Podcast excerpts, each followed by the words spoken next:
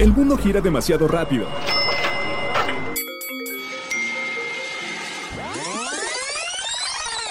Mejor, tómate un break.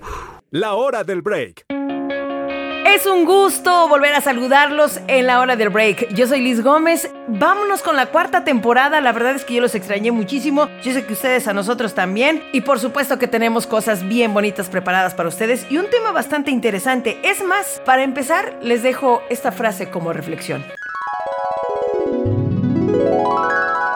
El celoso no sufre por lo que ve, sino por lo que imagina. ¿Qué opinan? Justamente de eso platicaremos y mucho, pero mucho más. Bienvenidos a la hora del break.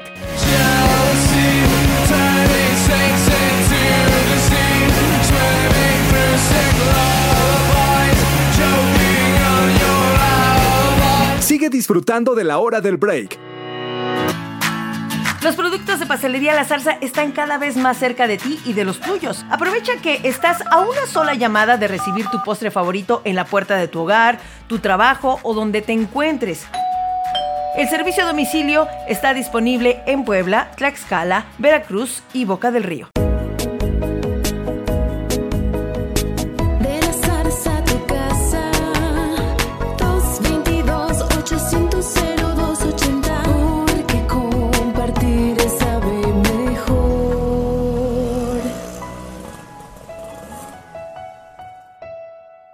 Sigue a La Zarza en sus redes sociales, Facebook e Instagram. Pastelerías La Zarza. Y para arrancar la cuarta temporada, por supuesto, de La Hora del Break, de el podcast de Pastelerías La Zarza, pues me da mucho gusto, ya que fue todo un éxito conversar la vez pasada con el psicólogo Luis Ángel Montalvo, precisamente de La Zarza. Pues hoy vamos a platicar de algo que yo creo que es bien recurrente en las parejas, pero primero te saludo, ¿cómo estás, Luis? Hola Liz, muy bien, muy bien, muchas gracias. Y oye, qué honor el que me acabas de hacer de decir eso. Ay, pues no, imagínate, tu, tu público te aclama, Luis. No, bueno, si, si el público lo pide, damos un poquito más. Como decía don Vicente, mientras la gente no deje de aplaudir, El psicólogo no deja de... De dar terapia. Exactamente. Ok. Oye, pues vamos a platicar de algo que yo creo que, dijera la chaviza, los hemos normalizado mucho, ¿no? los, los celos en pareja. Pero primero, quiero suponer que es, es común que los seres humanos tengamos esta sensación de celos, porque creo que nos pasa con amigos, con hermanos, con la familia, con nuestras cosas. O sea, es común Sí, crecer que- con esta sensación. Sí, fíjate que en algún momento los celos los tipificamos como algo malo, pero en realidad son muy genuinos en ocasiones. Ok. ¿Sabes? Eh, incluso también los, los vinculamos a una relación amorosa, sentimental, Así es. Pero también lo que acabas de decir es muy cierto, reconocer que los celos también eh, existen en el trabajo, en la familia, incluso hasta en las relaciones de amistad, son muy, muy comunes. Desafortunadamente cuando estos ya llegan a ser pues muy eh, comunes, pues llega a tener algún trastorno en las personas. En cuanto a una relación de pareja, ¿cómo podemos reconocer que existe un problema de celos, Luis? Pues eh, ya, ya mencionábamos, ¿no? Los celos sí son muy comunes, pero se convierte en un problema cuando ambos o una de las dos personas eh, tienen un límite en cuanto a sus actividades diarias. Es decir, ya eh, acude al trabajo de la otra persona, revisa redes sociales sin, sin estar eh, autorizado. Claro. Entonces empieza a infringir y a, y a detener cosas que hacía en su vida cotidiana con lo que ahora está realizando.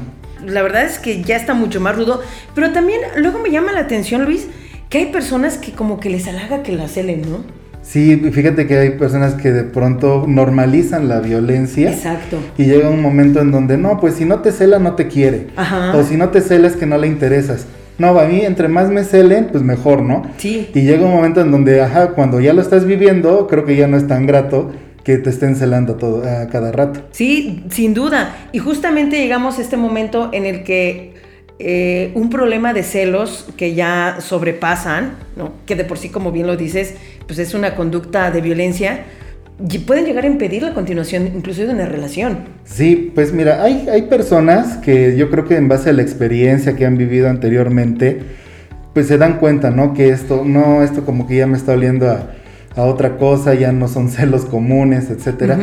Entonces deciden terminar la relación en ese momento.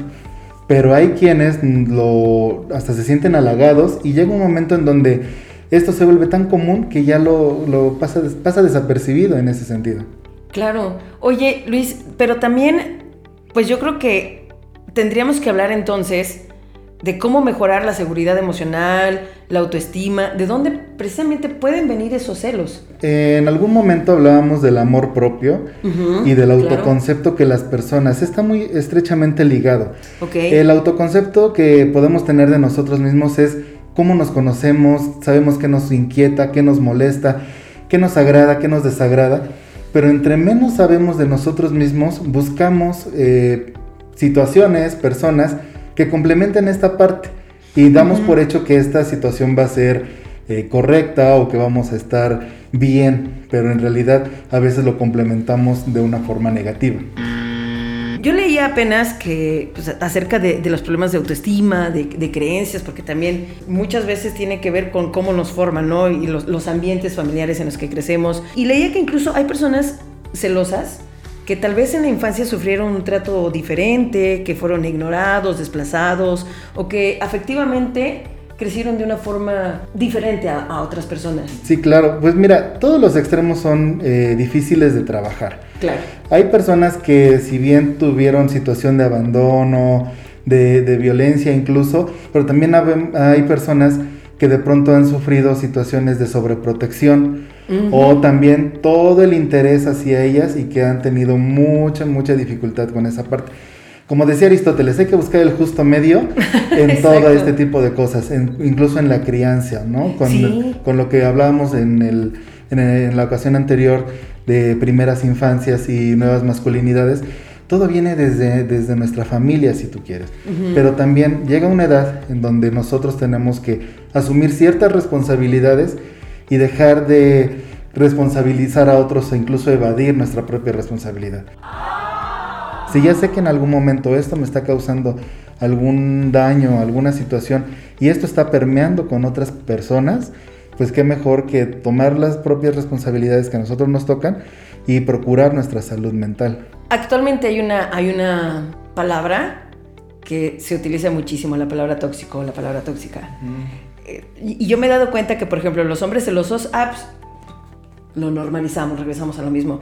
Pero que una mujer celosa, ah, entonces es la tóxica. Exacto. Entonces, me está hablando la tóxica, me, está, me va a revisar el celular la tóxica. Entonces es como, ya estamos este, como etiquetando. ¿Es verdad que entonces los celos son diferentes en hombres y mujeres o solamente los hemos separado de manera social? Yo creo que lo, lo- lo- a veces se separa de, en base a la conveniencia, ¿no? Ok. O sea, sí, como tú acabas de comentar, cuando se trata de mujeres, desafortunadamente en la sociedad en la que vivimos es arraigadamente el machismo, ¿no? Lo que está prevaleciendo, lo vemos como la tóxica, ¿no? Y cuando Claro. ese hombre lo trasladamos a ser protector y ser el todopoderoso que yo puedo Claro, que está cuidando lo suyo, ¿no? Que es- Que es, Exactamente. todavía más, más triste porque es como, es mía, es lo mío, entonces estoy cuidando lo que es mío. Exactamente, y al final este concepto de tóxica, pues eh, la verdad es que lo hacemos como muy cotidiano, pero tiene una carga emocional en las personas a quien se le atribuye muy grande. Hacen canciones, hacen series, hacen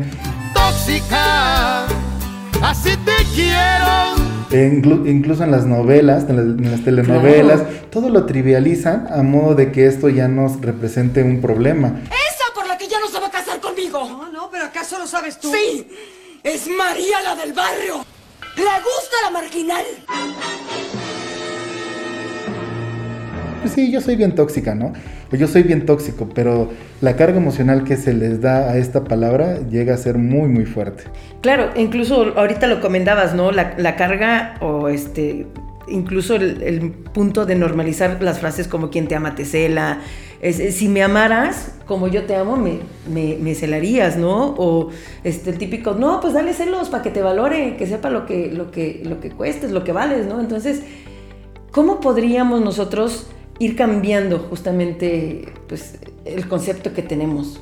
Pues yo creo que al final eh, depende mucho de la cultura en la que nos estemos encontrando, ¿no? No sé, y la verdad ahí desconozco si en otros países o en otras latitudes este concepto de celos de verdad lo tengan tan, tan arraigado como en México, porque Incluso eh, el pensamiento que actualmente se tiene en esta situación de- del empoderamiento de la mujer, afortunadamente ha eh, eh, minimizado que esta situación sea pues muy común, ¿no? Y hay, Ujú. hay mujeres que cuando empiezan a escuchar este tipo de situaciones reaccionan y dicen, hey, espérate, no, no, no, no es cierto, así no me trivialices, yo, a mí no me clasifiques, me estereotipes en ese tipo de situaciones, Claro. pero también depende de la responsabilidad de cada quien, que, que, que alcemos la voz y que seamos conscientes de lo que estamos escuchando y que no, no, lo, no, no lo, lo normalicemos, perdón. Oye, pero también es muy común, ¿no, Luis?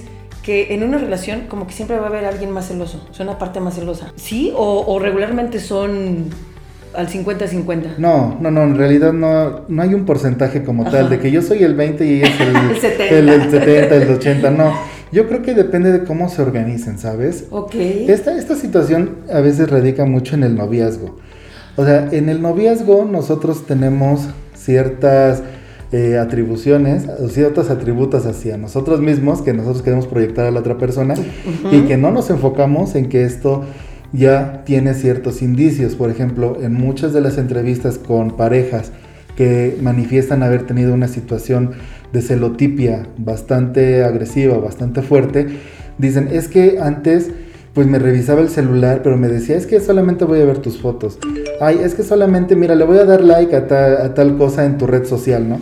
No pensé que esto se fuera a, a incrementar. Que fuera a escalar, ¿no? Exactamente. Entonces, en la etapa del enamoramiento, de pronto nos damos cuenta de ese tipo de situaciones y llega el momento en donde esto ya se sale de control y de nuestras propias manos. Entonces, como tal, no radicaría en un porcentaje, más bien en las acciones que de pronto nos tenemos que dar cuenta que existen y eh, llegan a representar un problema más adelante. El paso más difícil o el más importante que debemos hacer es reconocer que tenemos un problema de, de- de celos y sobre todo en una pareja. ¿Cómo podemos reconocerlo? Pues eh, lo, lo más común es que de pronto llega un momento en donde uno de los dos se da cuenta, oye, creo que esto no está chido, esto ya está Sí, eh, siendo o ya, está- ya nos está rebasando, acudimos a terapia de pareja. Y la terapia de pareja es muy eficiente siempre y cuando sea a tiempo, ¿sabes? Porque de pronto Sí. queremos remediar 25, 30 años en una semana, en una sesión, y eso es imposible. Entonces, yo creo que en la medida en la que veamos que nuestra rutina se ve impedida de hacer lo que comúnmente realizamos, en ese momento es cuando nosotros tenemos que decir, hey, algo está pasando y por tu bien y por el bien de nuestra relación, creo que tenemos que, que acudir los dos, porque a veces dicen, voy a terapia de pareja. ¿Y cuántas veces has ido con tu pareja? No, pues ninguna. No, bueno, Sí, espérate, claro. entonces es una terapia individual, la terapia de pareja es de dos, ¿no? Y ya posteriormente en algunas sesiones pues involucran a la familia, a los hijos, a veces hasta a los padres. Depende del enfoque de cada terapeuta, pero sí, la responsabilidad de una terapia de pareja es de dos. Y trabajar mucho, ¿no? En, en la confianza, en la confianza hacia uno mismo, en la confianza hacia la pareja. Yo creo que es muy común. Apenas me comentaba una amiga que, pues, ella fue infiel y eh, su pareja le dijo, ah, sí, yo te, yo te voy a perdonar, lo- no pasa nada. Pero pues ahora tiro por viaje es como estar desconfiando y aventándole indirectas. Y... Entonces, vaya, quiero suponer que sí es posible superar un, un- un escenario como este, pero como dices, hay que trabajarlo. Sí, hay que trabajarlo y también radica mucho en la idealización que nosotros tengamos de nuestra pareja. Es decir, Sí, si claro. nosotros pensamos que nuestra pareja es perfecta, que siempre va a hacer todo miel sobre hojuelas, pues creo que ahí tenemos que asumir una responsabilidad en saber que la otra persona es ser humano.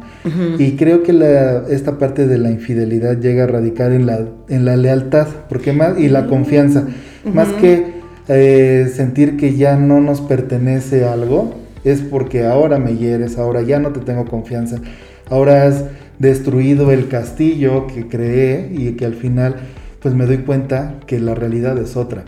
Y, claro. y sí, hay muchas parejas que superan infidelidades y hay otras parejas que recurren al círculo vicioso del yo lo hice, no, pues más bien tú lo hiciste, yo lo hago.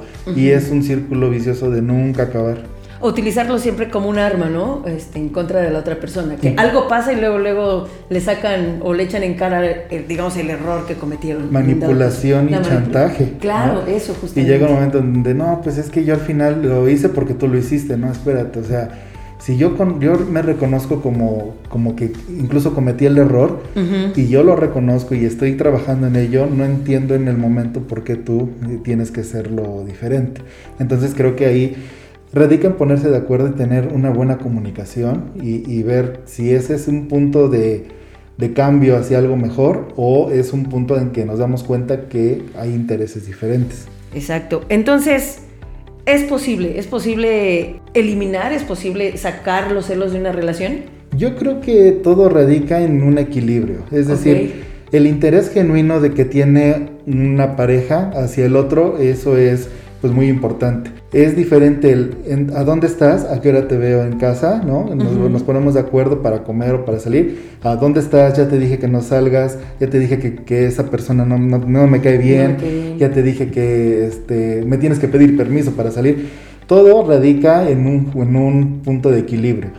No, tampoco el desinterés es muy favorable porque al final también tenemos, si compartimos nuestra vida con alguien es porque decidimos compartir ciertos factores, no, no todo lo que tiene que, que significar control. Luis, muchísimas gracias. Ese es el primero de muchos temas que estaremos tocando, por supuesto. Y pues la verdad es que está bastante interesante y recomendarle a la gente, ¿no? Que se encuentre en situaciones como esta, que acudan a un profesional. Sí, sí, la, la visión profesional siempre es muy importante. Eh, no descarto que algunos otros enfoques, pues a las parejas les llega a funcionar momentáneamente, pero al que yo me dedico, que es a la psicología, eh, siempre recomiendo, ¿saben qué? Con, con el enfoque que ustedes quieran, siempre y cuando sea profesional y todo eh, en cierta, de cierta forma un equilibrio entre ustedes y la persona que los vaya a atender. Efectivamente. Muchas gracias, Luis. Muchas gracias Liz, que estén bien. Gracias. Nosotros continuamos en la hora del break. Siempre hay una sucursal de Pastelerías La Zarza cerca de ti. Búscala en Puebla, Tlaxcala, Morelos, Hidalgo, Veracruz y Ciudad de México. Y con ustedes, el rey de los panqués. El panqué bocato de Pastelerías La Zarza cuenta con un relleno de crema de chocolate y nuez, además de una cubierta de nuez tostada y una reja de chocolate blanco y oscuro. Tienen que probarlo. El panqué bocato está en Pastelerías La Zarza. Escúchanos por Anchor, Spotify, Apple Podcast, Google Podcast, desde tu celular, tablet, computadora y hasta en la tele de tu sala. Conociendo Puebla. Quetzalan. Su nombre significa lugar de hermosas plumas o hermoso plumaje, que deriva del ave Quetzaltótl, un animal muy parecido al quetzal, de largo y bello plumaje, el cual era utilizado para decorar los penachos de la danza de los quetzalines. La danza de los voladores de Papantla tiene su origen en Quetzalan con la danza precisamente de los quetzalines, no en Papantla, Veracruz, como muchos creen. La danza de los quetzalines tiene como distintivo la vestimenta en color rojo, guarache de pata de gallo y la corona decorada en grandes dimensiones. En Quetzalan se encuentra Yualichan, que fue el primer asentamiento de la cultura totonaca en la región, mucho antes de que existieran otros centros ceremoniales como el Tajín, por ejemplo. De hecho, hay un túnel que conecta a ambas zonas arqueológicas. Darse una pausa está bien. Continúa la hora del break. Felicitamos en esta ocasión a quienes celebran su santo, festejan algo, van a cumplir años, así como su servidora. ¿eh? Muchas felicidades a Santo Tomás, Fermín, Edgardo y Verónica.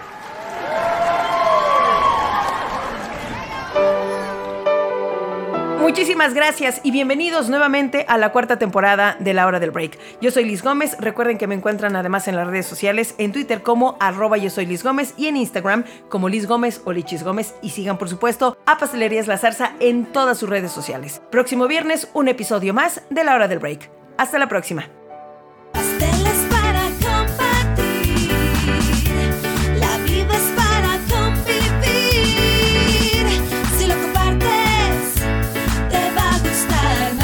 No decimos adiós, solo hasta la próxima hora del break.